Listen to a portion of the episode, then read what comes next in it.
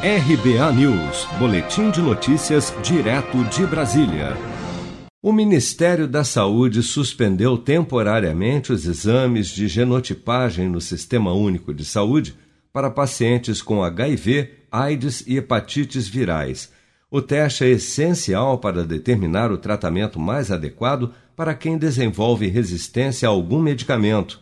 O contrato com a empresa que realizava os exames venceu em novembro. Em outubro, o Ministério da Saúde realizou um pregão para buscar uma nova fornecedora do serviço.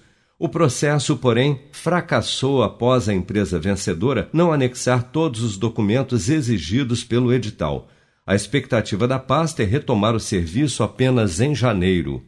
O médico clínico geral Roberto Debski destaca a importância desses exames. Esses exames de genotipagem, eles são necessários principalmente para pessoas com HIV, porque eles definem o tratamento mais específico para essa doença.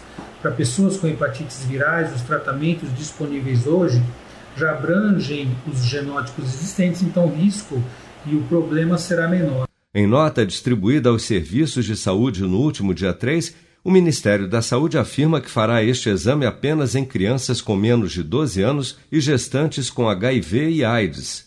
Já os pacientes com hepatite C deverão receber os medicamentos Velpatasvir e Sofosbuvir, que são mais eficazes e dispensam a genotipagem.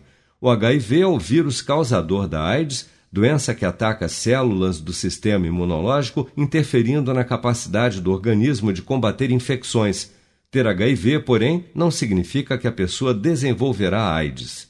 Seja para conquistar sonhos ou estar seguro em caso de imprevistos, conte com a poupança do Sicredi. A gente trabalha para cuidar de você, da sua família e proteger as suas conquistas. Se puder, comece a poupar hoje mesmo. Procure a agência Sicredi mais próxima e abra sua poupança. Sicredi, gente que coopera cresce.